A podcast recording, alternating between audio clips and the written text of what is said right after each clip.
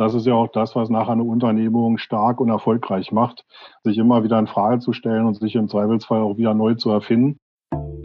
Es muss ja nicht ein Physikroboter sein, aber das ganze Thema RPA und, äh, und Automatisierung, KI-gestützte Entscheidungshilfen in Prozessen, das ist natürlich ein Riesenthema.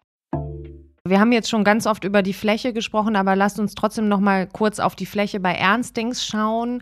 Ähm, welche Technologiethemen beschäftigen dich, Hans-Jörg, in Bezug auf die Filialen? Herzlich willkommen zu den EHI Retail Insights, der Podcast des Kölner Handelsforschungsinstituts EHI. Mein Name ist Caroline Martens und ich spreche in diesem Podcast mit verschiedenen Menschen aus dem Retail. Zu mir kommen Mitarbeiter und Mitarbeiterinnen aus Handels- und Dienstleistungsunternehmen und wir sprechen über aktuelle Projekte, Painpoints und Pläne. Außerdem sind regelmäßig meine Kolleginnen und Kollegen aus den Forschungsbereichen zu Gast und stellen ihre Studienergebnisse vor. Bevor ich unseren heutigen Gast vorstelle, möchte ich mich bei unserem Supporter des Monats bedanken, GK Software. GK ist international führend im Bereich Filiallösungen für den Einzelhandel. Niemand hat in den letzten drei Jahren weltweit mehr Systeme installiert als GK. Mit der offenen Plattform Cloud for Retail unterstützt GK den Handel aktiv bei der Transformation in die Cloud. Heute ist eine Premiere in den EHI Retail Insights, denn ich habe erstmalig zwei Gäste in einer Folge. Hans-Jörg Bläser, Head of IT, Ernstings Family und Uli Spahn, Mitglied der Geschäftsleitung EHI. Zwei absolute Retail-Tech-Experten. Meinen Kollegen Uli kennen vielleicht auch schon einige Hörer aus Folge 5. Er führt unter anderem seit vielen Jahren die Studie Technologietrends durch, die alle zwei Jahre bei uns erscheint und für die er mit zahlreichen CIOs und IT-Entscheiderinnen und Entscheidern qualitative Interviews führt.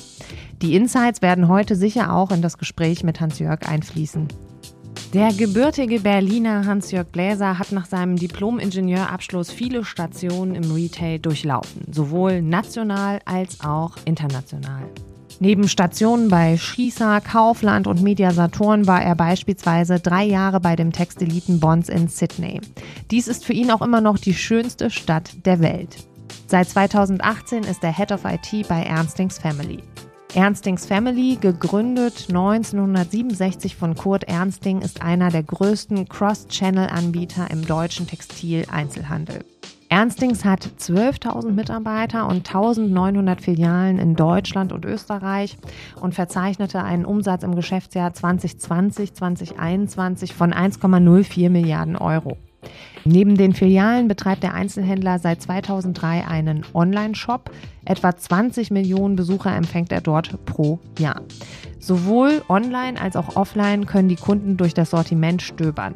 Mode und Accessoires für die ganze Familie mit den Schwerpunkten Wäsche, Damen- und Kinderbekleidung. Dabei ist die Qualität zu überraschend günstigen Preisen die Prämisse des Coesfelder Unternehmens. Ich spreche mit Hans-Jörg über Operational Excellence, Frequenzverlust im stationären Geschäft und interne Transformationsprozesse. KI, SCO und Data Analytics, was geht ihm dazu durch den Kopf? Uli Spahn ergänzt um Einblicke aus der Forschung. Hallo zusammen. Hallo. Hi. Wo erreiche ich euch denn gerade, Hans-Jörg und Uli? Ja, bei mir ist es im Mobile Office im Taunus äh, derzeitig und mit doch sehr bescheidenem Wetter. Genau, das ist Hans-Jörg und Uli. Ja, beim Wetter habe ich nichts hinzuzufügen. Das ist genauso bescheiden in Köln am Stadtgarten, in unseren Büros, wie bei dir im Taunus, lieber Hans-Jörg. Ja, liebe Hörerinnen, liebe Hörer, normalerweise kommen jetzt die berühmten Entweder-Oder-Fragen oder Satzanfänge, die es zu vervollständigen gilt. Das kommt in dieser Folge etwas später und auch etwas anders als sonst, also bleibt dran. Zu Beginn wäre es klasse, wenn du, Hans-Jörg, uns kurz einen Überblick geben könntest. Was verantwortest du in deiner Position? Wie ist dein Team aufgebaut und intern positioniert? Mhm, ja, gerne. Äh, wir sind in der IT selber bei Hansings Family circa 90 Personen. Äh, ich habe noch eine Kollegin, die verantwortet den ganzen BIA-Teil, also Business Intelligence. Äh, da kommen noch mal zehn dazu. Dann sind wir so ungefähr 100, die den ganzen Technologiebereich mhm. bei Hansings verantworten. Ähm, aufgeteilt nach der Anwendungsentwicklung, E-Commerce-Entwicklung, äh, dann noch Systemadministration, äh, für Filiale und Zentrale und, äh, und sind aufgehängt beim CFO und äh, sind eigentlich dann für die ganze Technologie bei Ernstings Family verantwortlich. Sehr viel selber gemacht und selber betrieben in der Vergangenheit, natürlich jetzt mehr und mehr Richtung Cloud. Äh, aus der Kiste kommt wohl keiner raus nach dem Motto. Also die Bewegung ist da und wir sind da mitten dabei. Ähm, und ja, haben so eine gute Kombination zwischen dem Thema, wo wir eigentlich Standard einsetzen oder wo wir wirklich sagen, da ist so ein USP, da wollen wir auch selber die Entwicklung in der Hand haben. Also das balancieren wir mal aus und haben jetzt seit äh, circa zwei Jahren nochmal unsere ganze Strategie runterneuert, äh, IT-Via-Strategie und sind jetzt in der Execution. So viel, so ein bisschen Round, Round Picture. Das ist ein super Round Picture. Danke dir. Und ich freue mich, dass wir im Laufe des Gesprächs da auch noch in einzelne Punkte tiefer einsteigen können. Ähm, ja, im Vorgespräch habe ich dich gefragt, was sind die Top drei Themen, die dich als Head of IT beschäftigen? Und du sagtest einmal Frequenzverlust im stationären Geschäft, also die ganze E-Com-Entwicklung, die man sich übrigens auch noch mal in Folge 12 unseres Podcasts anhören kann. Da sprechen wir über die aktuellen E-Com-Zahlen. Zweitens Operational Excellence und drittens die gute alte interne Transformation. Lass uns diese Themen mal Stück für Stück abarbeiten. Ähm, ja, Frequenzverlust auf der Fläche. Was geht dir dazu durch den Kopf oder wie kommst du auf diesen Punkt? Ja klar, uns treiben natürlich im Wesentlichen erstmal die Business-Themen, wo wir technologisch unterstützen. Äh, deswegen sind wir bei diesen Diskussionen natürlich in der vordersten Front immer mit dabei.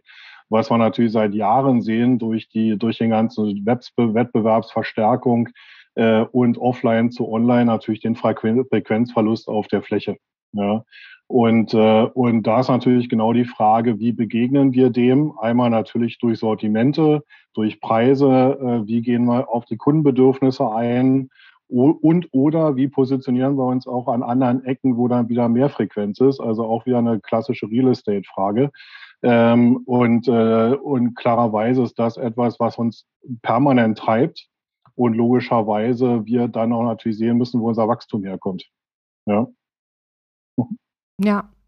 Ähm, zweitens, Operational Excellence. Ähm, Differenzierung ist damit gemeint, die Individualisierung und Personalisierung von Produkten in vielen und Services in vielen Dimensionen, das kennen wir ja auch alle schon, bedeutet natürlich auch Komplexitätssteigerung in den Arbeitsprozessen und das Ganze muss natürlich wirtschaftlich sein. Inwiefern ähm, beschäftigt dich äh, dieser Punkt Differenzierung? Beziehungsweise absolut, Operational absolut. Excellence, ja. Ja, also eigentlich geht das eine und das andere über. Ne? Du hast auf der einen Seite das Thema Frequenzverschiebung oder Frequenzverluste. Wie begegnest du dem? Und äh, sag jetzt mal, in dem Kontext funktioniert das One-Fits-All-Konzept überhaupt nicht mehr. Äh, das heißt, wir müssen überlegen, wo müssen wir wirklich entweder durch Sortimentsdifferenzierung, auch Regionalitäten oder auch Besucherströme und ihre Bedürfnisse nach dem Motto wirklich noch intensiver drauf eingehen. Ja? So, dass das natürlich natürlich auch Komplexitätstreiber für eine Organisation sind, ist vollkommen klar. Und da ist natürlich dann immer genau die Frage, wie kannst du sowas noch wirtschaftlich äh, sinnvoll darstellen? Ja? Äh, weil machen kann man viel technologisch oder auch an der Kundenfront. Die Frage ist nach dem Motto, was bleibt zum Schluss hängen und wie viel äh, Kosten produzierst du dadurch. Und das ist eine essentielle Frage, mit der wir uns immer wieder auseinandersetzen müssen und dann natürlich sehen müssen, gerade weil wir auch im Preiseinstiegssegment unterwegs sind, äh, wie optimieren wir auch die Durchgängigkeit und Effizienz unserer internen Prozesse. Ja? Also konstante Fragen, mit denen wir uns da beschäftigen müssen. Und wir sehen ganz klar, Differenzierung, ja, muss sein. Ja, wir sind da viel auch am Experimentieren in unserem Online-Shop. Äh, was nimmt der Kunde positiv an, wo reagiert er drauf, äh, wie können wir ihn auch da begleiten äh, und auch sinnvolle Angebote im Sortiment machen. Aber wie schon gesagt, es ist immer natürlich eine Frage des Einzelnen und natürlich der Komplexität und wie managst du die. Mhm. Kann ich vielleicht mal ganz kurz einhaken direkt? Ähm, Unbedingt. Ähm, und auch mal kurz unsere Studie Technologietrends hier mit ins Spiel bringen, die wir ja alle zwei Jahre durchführen. Caro, du hattest äh, eingangs erwähnt. Ähm, 100 CROs, IT-Leiter werden da befragt im deutschsprachigen Handel. Und ähm, da ist auch was Interessantes äh, bei rausgekommen zu dem ganzen Thema Individualisierung, ähm, Personalisierung. Ich würde es jetzt mal so mit Customer Centricity umschreiben. So haben wir das auch in der Studie genannt. Und da konnte man beispielsweise feststellen, dass bei den Top-Trends, die wir immer abfragen, für die kommenden drei Jahre, dass die, dieses Thema in 2019, also bei der vorletzten Studie, ähm, noch von 14 Prozent der Entscheiderinnen und Entscheider genannt wurde. Und zum Jahr 2021 gab es dann da einen Riesensprung auf 37 Prozent. Also 37 Prozent haben gesagt, ähm, dieses Thema Customer Centricity, was Personalisierung, Individualisierung ja stark mit einschließt, hm. das ist eben einer der absoluten Top-Trends, die uns in den kommenden drei Jahren äh, auch eben technologischer Seite erwarten werden. Also kann ich nur, kann ich nur unterstützen, was du gerade sagst, äh, Uli. Äh, und, und nicht nur technologisch, sondern auch auf der Business-Seite vor allen Dingen. Wie gehst du um? Wie mixt du deine Kanäle ab? Äh, wo geht der Kunde lang? Äh, wie kannst du ihn begleiten in seinem Kaufprozess? Ja, und auch an dich binden? Äh, das sind essentielle Fragen. Wie schon gesagt, das One-Fits-All-Konzept äh, funktioniert nicht mehr. Und wir müssen damit umgehen und natürlich wir als ITler natürlich im Backoffice dann auch die technologischen Möglichkeiten bereitstellen. Ich fand auch einen Satz von dir, Hans-Jörg, im Vorgespräch total treffend. Äh, Digitalisierung ist auf der einen Seite weniger und auf der anderen Seite mehr. Also das fällt mir jetzt auch zu dem ein, was ihr sagt, ne? Weil äh, automatisieren super, aber bis das funktioniert, ist da irgendwie auch ein Weg hin und man muss die Leute mitnehmen und wie du auch schon angekündigt hast, einen internen Transformationsprozess begleiten. Ähm, was, ähm, warum ist das eins der Top drei Themen äh, interner Transformationsprozess für, für dich? Also aus mehreren Gründen. Und Uli hat es ja gerade schon gesagt, Customer Centricity ist auch bei uns das Stichwort, ist natürlich ein cross-funktionaler Prozess über die Organisation. Ja. Egal welcher Kanal, äh, der Kunde ist an Touchpoints orientiert. Äh, und da ist ihm eigentlich egal, wie wir intern aufgestellt sind. Ja. Und das trifft natürlich auf eine, sag mal, sehr auf Effizienz getrimmte tayloristische Organisation, äh, wo wir dann überlegen müssen, sind wir in diesen Kanälen, obwohl wir schon ewig lange das ganze Thema ähm, äh, Click and Reserved machen oder auch das Thema Endlosregal, also Cross-Channel-Funktionalitäten. Äh, denken wir noch zu sehr an Kanälen, ja, äh, und steuern wir zu sehr an Kanälen und wie wird sich das entwickeln für die Zukunft? Also wie nehmen wir auch die ganze Mannschaft mit, die heute noch sehr stark auch in Kanälen denkt, in Absatzkanälen, äh, die den Kunden überhaupt nicht interessieren. Ja? Der sagt, ich will meine Klamotte äh, da haben, wo ich gerade mit meinem Device unterwegs bin, ob das in Persona im Store heißt, ob das in meinem Web, äh, also meinem Bildschirm heißt oder mit, seinen, äh, mit seiner App auf dem Kundentelefon. Ja? So, und da müssen wir ihn abholen und begegnen. Und das ist, glaube ich, auch genau der Transformationsprozess, durch den wir als Händler jetzt vielmals durchgehen. Also eher vom Stationären, das doch eher noch anonym war. Da war die Verkäuferin quasi der Kundentouchpoint. Ja, äh, wir in der Zentralorganisation relativ äh, im Backoffice dann. Aber jetzt zentriert sich alles auf den Kunden und die Organisation muss das natürlich auch mitmachen. Ja, und das ist eigentlich der Transformationsprozess, wo wir echt sehen müssen, wie bringen wir die Organisation auch in diese kundenzentrische Denkweise und, äh, und äh, dieses cross-funktionale, prozessorientierte Denken. Ja, und das ist, glaube ich, das große Thema, wo wir alle stehen, äh, relativ am Anfang. Wir wissen immer, Menschen brauchen sehr lange, um verändert zu werden oder eine neue Komfortzone zu finden. Und ich glaube, da finden wir uns alle im Handel. Äh, technologisch kannst du viel machen. Aber äh, so mal die Organisation in diesem Prozess mitnehmen, ist sicherlich etwas, was, eine, was an vielen Stellen eine große Challenge ist. Total. Wir sprechen ja auch mit sehr vielen Händlern und äh, Technologiedienstleistern jeden Tag und ich habe das Gefühl, jeder ist in einem Transformationsprozess. Ähm, also ich kann das absolut nachvollziehen. Uli, wolltest du noch was ergänzen? Ja, der, das, das, das, das hat ja oft auch starke Auswirkungen auf gewachsene ähm, Organisationsstrukturen, wie Hans-Jörg das ja schon angedeutet hat. Man, man hat in Handelsunternehmen, hat man früher ganz klassisch die IT-Abteilung gehabt als Dienstleister für die Fachbereiche. Ähm, und das hat sich natürlich in, jetzt nicht erst seit der Pandemie, sondern auch schon davor äh, begonnen, massiv zu ändern. Das heißt, es ist immer wichtiger geworden, dass eben diese Silos aufgelöst werden, dass crossfunktionale Teams äh, gebildet werden, dass IT mit den äh, Fachbereichen gemeinsam entscheidet, dass es auch gemeinsam Teams gibt mit, mit klaren Verantwortlichkeiten. Mhm. Und insofern hat sich da auch die Rolle der IT verändert. Also weg vom klassischen Dienstleister, oft halt hin zum wirklich zum Enabler und auch zum Innovationstreiber. Also das stellen wir, das ist ein, ein kontinuierlicher Prozess, den wir schon seit Jahren feststellen, dass auch die Bedeutung natürlich von, von, von IT-Entscheidern in den Handelsunternehmen ähm, A massiv zugenommen und sich B einfach auch verändert hat in den letzten Jahren. Das wird sich, glaube ich, in den nächsten Jahren auch noch weiter fortsetzen. Kann, kann ich nur unterschreiben und, und wir werden, wir sehen es ja auch bei uns, wir, wir sind Facilitator von Diskussionen auch entlang von Prozessketten. Ja, äh, wir sind immer Bestandteil von. Wir sind niemals äh, nach dem Motto nur der Einzige, weil es kann immer nur im Einklang mit den Fachbereichen passieren.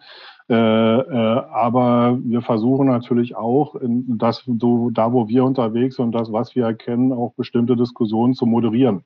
Ja, gerade wenn es um das Thema geht, Prozessorientierung, äh, wie müssen wir Themen dann auch mal cross-funktional angehen und so weiter.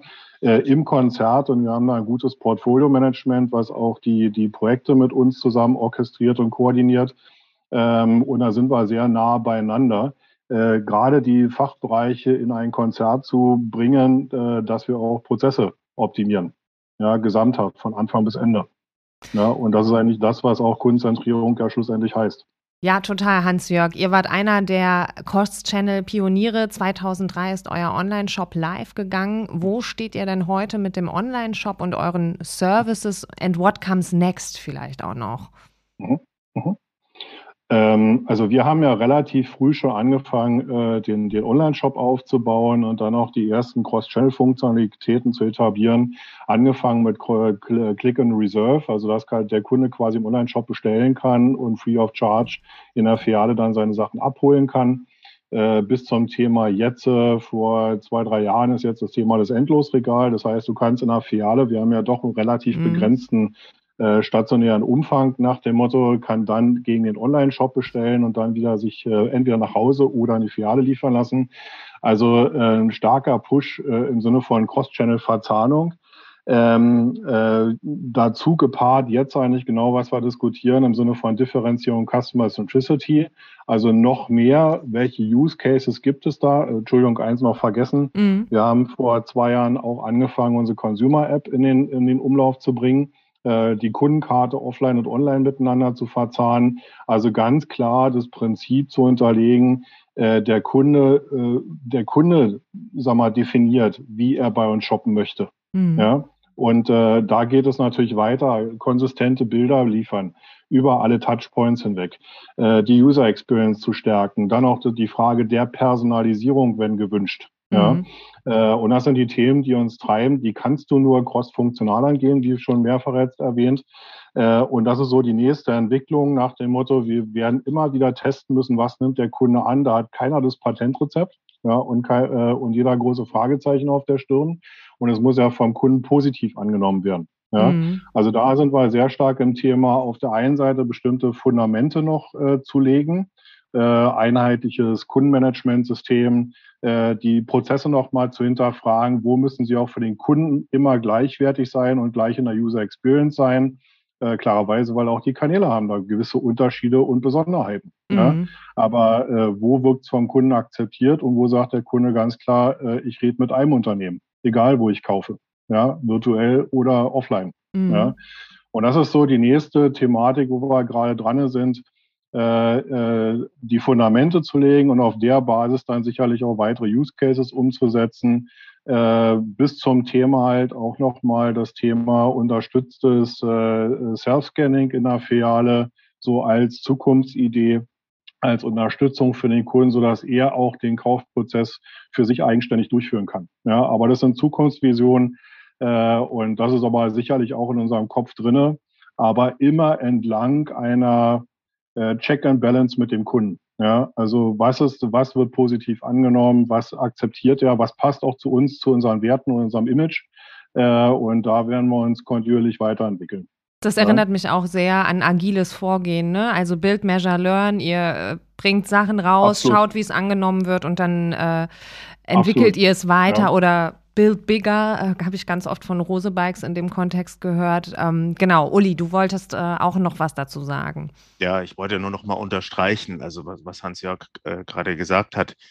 Ähm, es ist, glaube ich, extrem wichtig, wirklich ganz genau hinzuschauen, wenn man neue Technologien ausprobiert, testet, wenn man ähm, neue Anwendungen auf die Fläche bringt oder in die Organisation bringt, ähm, genauer hinzuschauen, was möchte eigentlich die Zielgruppe, worauf spricht die an, was, äh, was passt zu uns, weil bei der Flut an Dingen, die man machen kann im Moment ähm, und bei den, bei den vielen neuen Dingen, die ja auch ständig in den Markt gespült werden, haben wir auch schon ganz oft festgestellt, dass halt Unternehmen da auch mal schnell die Übersicht verlieren. Da werden halt links und rechts werden Dinge ausprobiert und getestet und äh, teilweise aber halt auch Sachen, die dann überhaupt nicht zur Zielgruppe passen und die auch nicht zum Unternehmen und zur Unternehmenskultur passen. Und das ist, glaube ich, ein ganz wichtiger Punkt, dass man halt auch ähm, einen Prozess findet in der, in der Unternehmung, der sicherstellt, dass die Dinge gemacht werden, die gemacht werden, auch die richtigen sind. Das heißt nicht, dass man nicht auch mal Trial and Error machen kann, aber ähm,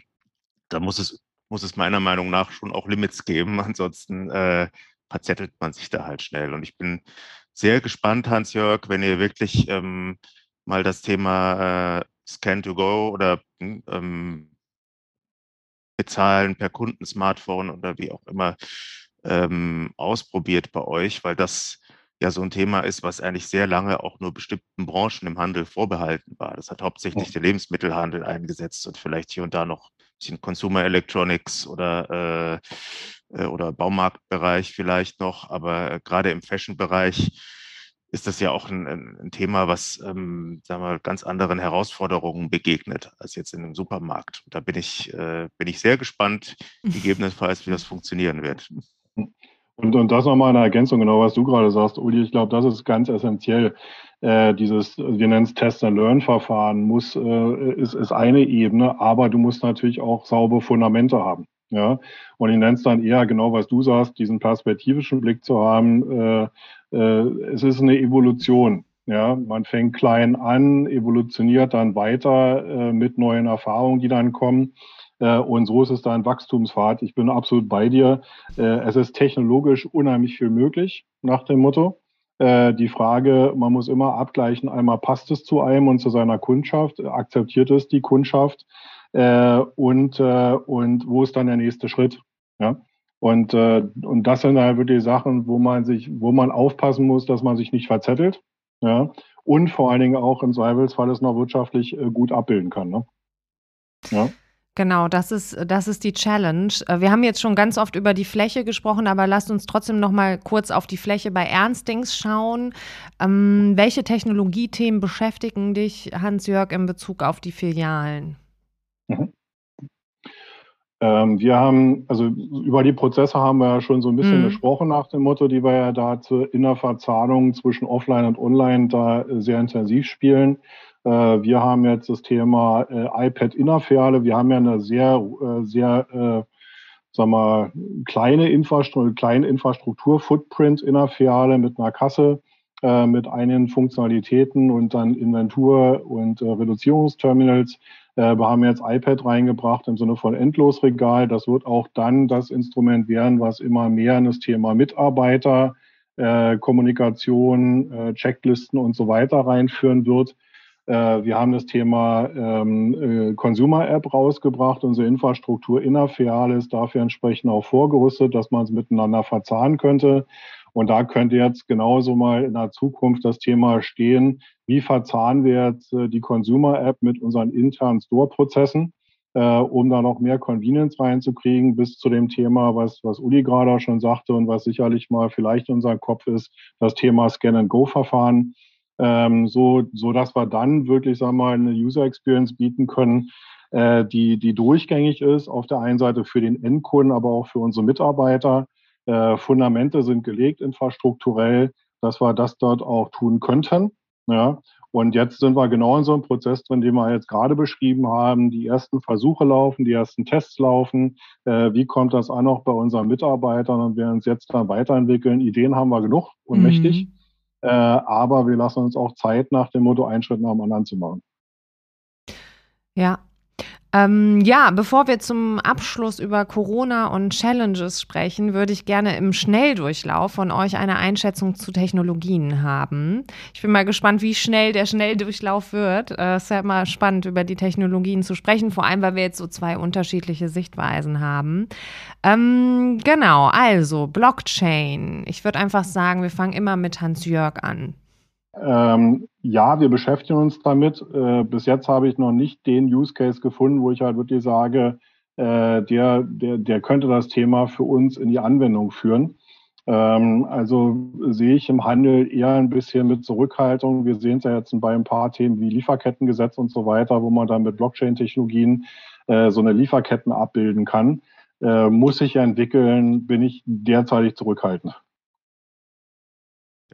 schließe ich mich an, im Handel bisher nur sehr am Rande von Relevanz, könnte im ganzen Umfeld äh, Lieferkette, Traceability, Supply Chain irgendwann mal an Bedeutung gewinnen, aber momentan ähm, spielt es noch keine große Rolle.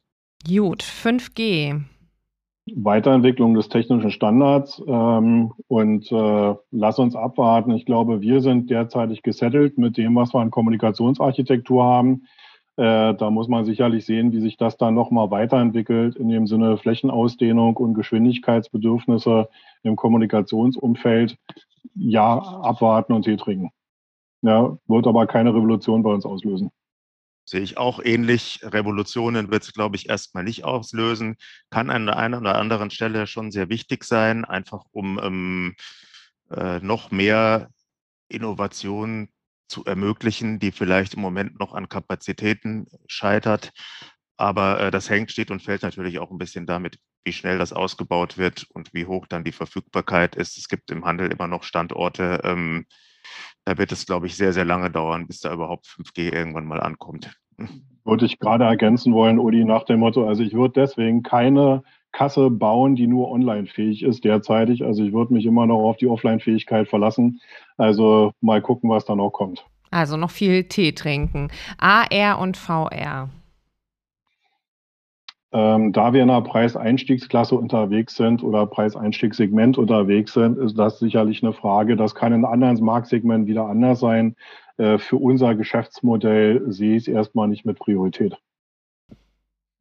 Auf der Fläche würde ich auch sagen, eher nicht derzeit. Da hat es schon das ein oder andere an interessanten äh, Trials gegeben, die aber auch dann alle wieder verschwunden sind.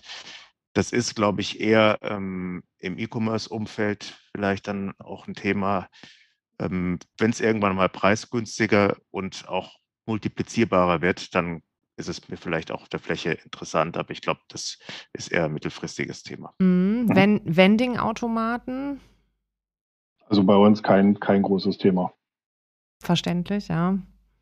Ja, das ist ja eine, im Prinzip eine Vorstufe des autonomen Stores, wenn man so will, äh, für bestimmte Sortimentsbereiche sind also diese, also Vending-Automaten gibt es ja schon ganz lange, aber Vending-Automaten, die mit hoher Intelligenz versehen sind, vielleicht auch äh, dann KI-Anwendungen äh, beinhalten und ähnliches, glaube ich schon, dass es in bestimmten Bereichen eine Rolle spielen wird. Kann man jetzt ja auch schon sehen. Ja, ich habe es oft im LEH gesehen und auch im Elektronikbereich. Ich glaube, in Freiburg am Bahnhof gibt es sogar einen äh, Store quasi mit ganz vielen verschiedenen Vending-Automaten von unterschiedlichen regionalen ähm, Herstellern mhm. von Speisen. Also ähm, ganz spannendes mhm. Konzept. Self-Scanning und SCO haben wir drüber gesprochen, aber vielleicht noch mal ganz kurz trotzdem. Also eigentlich kannst du die beiden zusammenpacken, Self-Scanning mhm. und autonomer Store. Äh, äh, sag mal, für, für uns ist sicherlich das Thema, also für uns ist die Verkäuferin ein ganz essentieller Bestandteil unserer Unternehmenskultur. Ja, ähm, also äh, wir werden immer Verfahren in Ergänzung mit ihr diskutieren. Ja, äh, und da ist sicherlich das Thema Self-Scanning und selber bezahlen mit der, mit der Consumer-App eines der Themen, gerade auch mit dem ganzen Druck im, äh, im äh, Personalmarkt gerade, dass es auch da mal schwieriger genau. wird, Verkäuferinnen zu finden, könnte das eine gute Ergänzung sein, ja, aber niemals ein Ersatz, aus heutiger Sicht ja. betrachtet. Ja, wird sich weiter durchsetzen, ähm, ganz klar in äh, natürlich auch in den Branchen, wo es auch schon etabliert ist, im, im Lebensmittelhandel und auch, auch verwandten Branchen, mhm. Baumarktbereich, Consumer Electronics, ähm, Möbel teilweise. Aber durch Scan and Go ähm, und durch die Nutzung der Consumer-Smartphones sind natürlich auch andere Branchen jetzt interessant geworden für das Thema. Und es wird sich ähm, wahrscheinlich äh, über die Jahre dann schon auch irgendwie als äh, Ergänzung, wie Hans-Jörg richtig sagte, nicht als Ersatz äh, an vielen Stellen etablieren. Okay, Robotik. Uli, mach du mal den Anfang. Ja, ist ja ein sehr, sehr weites Feld. Wenn wir über Robotik in der Filiale sprechen und über solche Dinge wie Service-Roboter oder ähnliches, glaube ich, bleibt das ein Nischenprodukt, äh, was an der einen oder anderen Stelle Sinn machen kann wo wir aber doch noch ein ganzes Stück weit entfernt sind von einer flächendeckenden Einsatzfähigkeit äh, aus unterschiedlichen Gründen. Äh, Im Wesentlichen sind es auch groß einfach wirtschaftliche Gründe. Äh, irgendwann, ähm, mittelfristig kann ich mir schon vorstellen, dass äh, Roboter auch Aufgaben auf der Fläche übernehmen können, Inventurkontrollen ähm, oder ähnliches beispielsweise, oder auch wenn es nur die, die Filialreinigung ist äh, oder solche Dinge. Aber das ist ähm, noch nicht so richtig am kurzfristigen Horizont zu erkennen. Robotik spielt natürlich eine riesengroße Rolle in den ganzen rückwärtigen Prozessen im, äh, im Lagerbereich, im, äh, im Logistikbereich. Äh, da ist es ja jetzt schon extrem von Bedeutung und wird es auch an Bedeutung noch weiter zunehmen.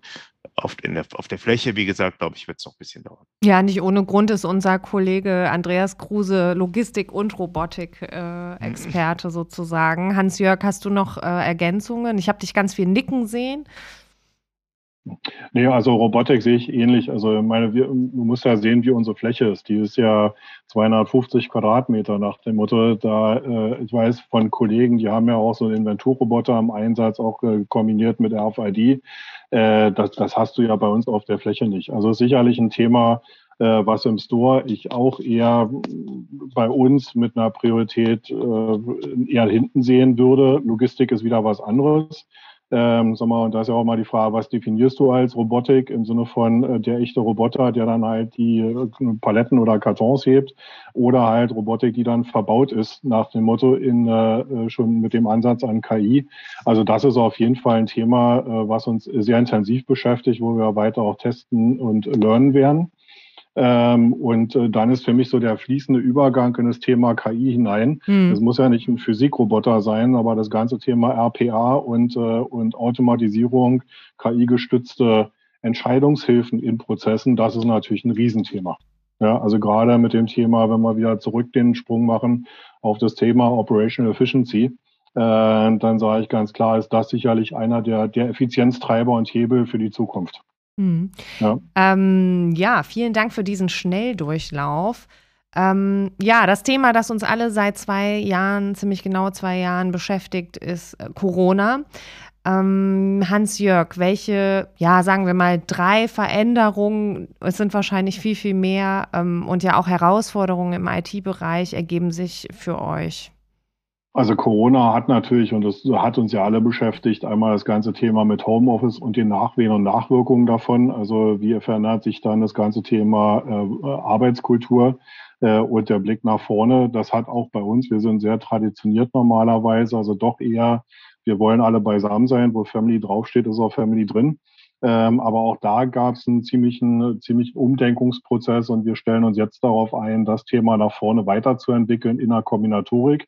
Mhm. Äh, also mit, mit On-Prem, aber auch natürlich mit der Unterstützung von Homeoffice als langfristiges Arbeitsprinzip. Ja, cool. ähm, Security, ganz essentielles Thema, was in Corona-Zeiten passiert ist, wer da alles Zeit hatte, sich mit dem Thema zu beschäftigen, also auch mit den Angriffen, die passiert sind, auf verschiedenste Freunde und Kollegen auch im Umfeld äh, ist eines der drängendsten Themen, die uns gerade beschäftigen, ähm, weil das äh, ist explodiert. Ja. Und was wir natürlich ganz klar sehen, durch äh, weniger durch Corona, aber eigentlich durch die Nachwirkungen, äh, sind, glaube ich, alle Textiliten sehr stark oder auch alle Händler äh, logischerweise sehr stark natürlich mit den ganzen Themen konfrontiert, Rohstoffpreise, Öl, äh, Supply Chain Kostenexplosionen, äh, Produktionsausfälle, wenn da mal wieder was geschlossen wird und so weiter. Also ich glaube, das wird noch uns lange begleiten. Also wir sehen da noch äh, ja einige dunkle Wolken am Horizont, die wir, die wir zu bearbeiten haben. Mhm. Weniger jetzt natürlich, und wir können da unsere Fachbereiche natürlich nur unterstützen durch äh, Entscheidungshilfen, Analysen äh, oder auch, äh, sagen wir, Ad-Hoc-Mechanismen, die wir dann in unserem System bereitstellen. Äh, die Hauptherausforderung liegt natürlich bei unseren Kategoriebereichen und äh, Beschaffung, äh, das zu managen. Äh, aber da ist sicherlich noch viel Dampf drinne, der zu bewältigen ist.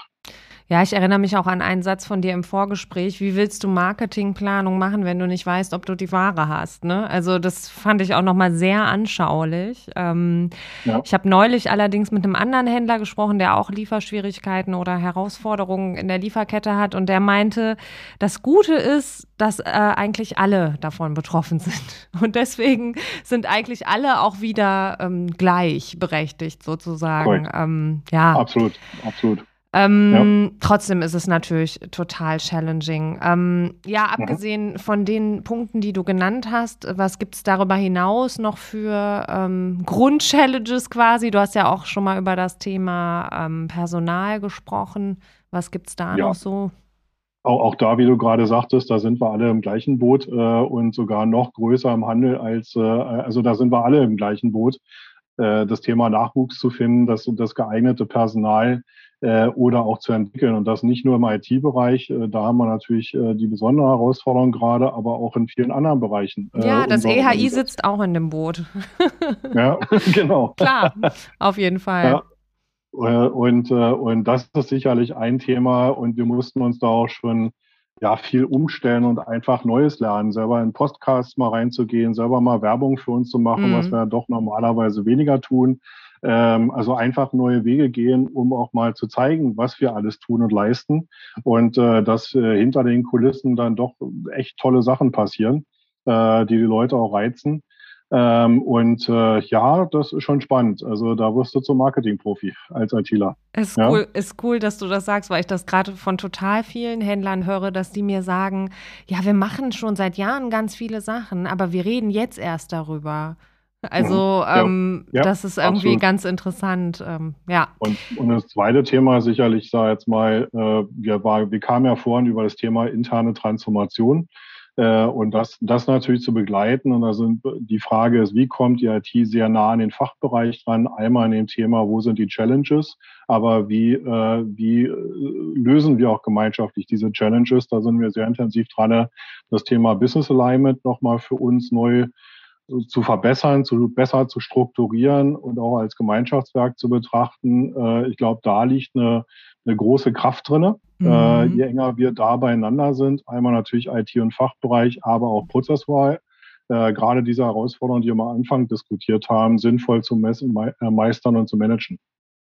Ja. ja, ich weiß total, wovon du sprichst. Und du meintest ja auch, es ist total äh, schwierig, die Leute wieder in die, bis man die wieder in die Komfortzone gebracht hat, ne? Ähm, weil die Komplexität von einzelnen Stellenprofilen äh, steigt ja auch enorm. Ja, Veränderungen, das ist, äh, habe ich auch persönlich nochmal erfahren. Ich habe immer einen Rewe, zu dem ich in Köln gehe und da hat der Inhaber gewechselt. Der Vorgänger ist in den wohlverdienten Ruhestand gegangen und dieser neue Inhaber hat den ganzen Laden ähm, umgebaut, allerdings minutiös. Also grob ist noch das Brot im selben Gang, aber nicht mehr an demselben Ort. Und ich brauche momentan sehr lange für meinen Einkauf. Und man hört immer nur, wie die anderen Kunden fragen, ja, Entschuldigung, wo ist denn die Butter? Also so, so ganz Standardprodukte äh, sucht man dann. Und nur so eine kleine Veränderung, ne?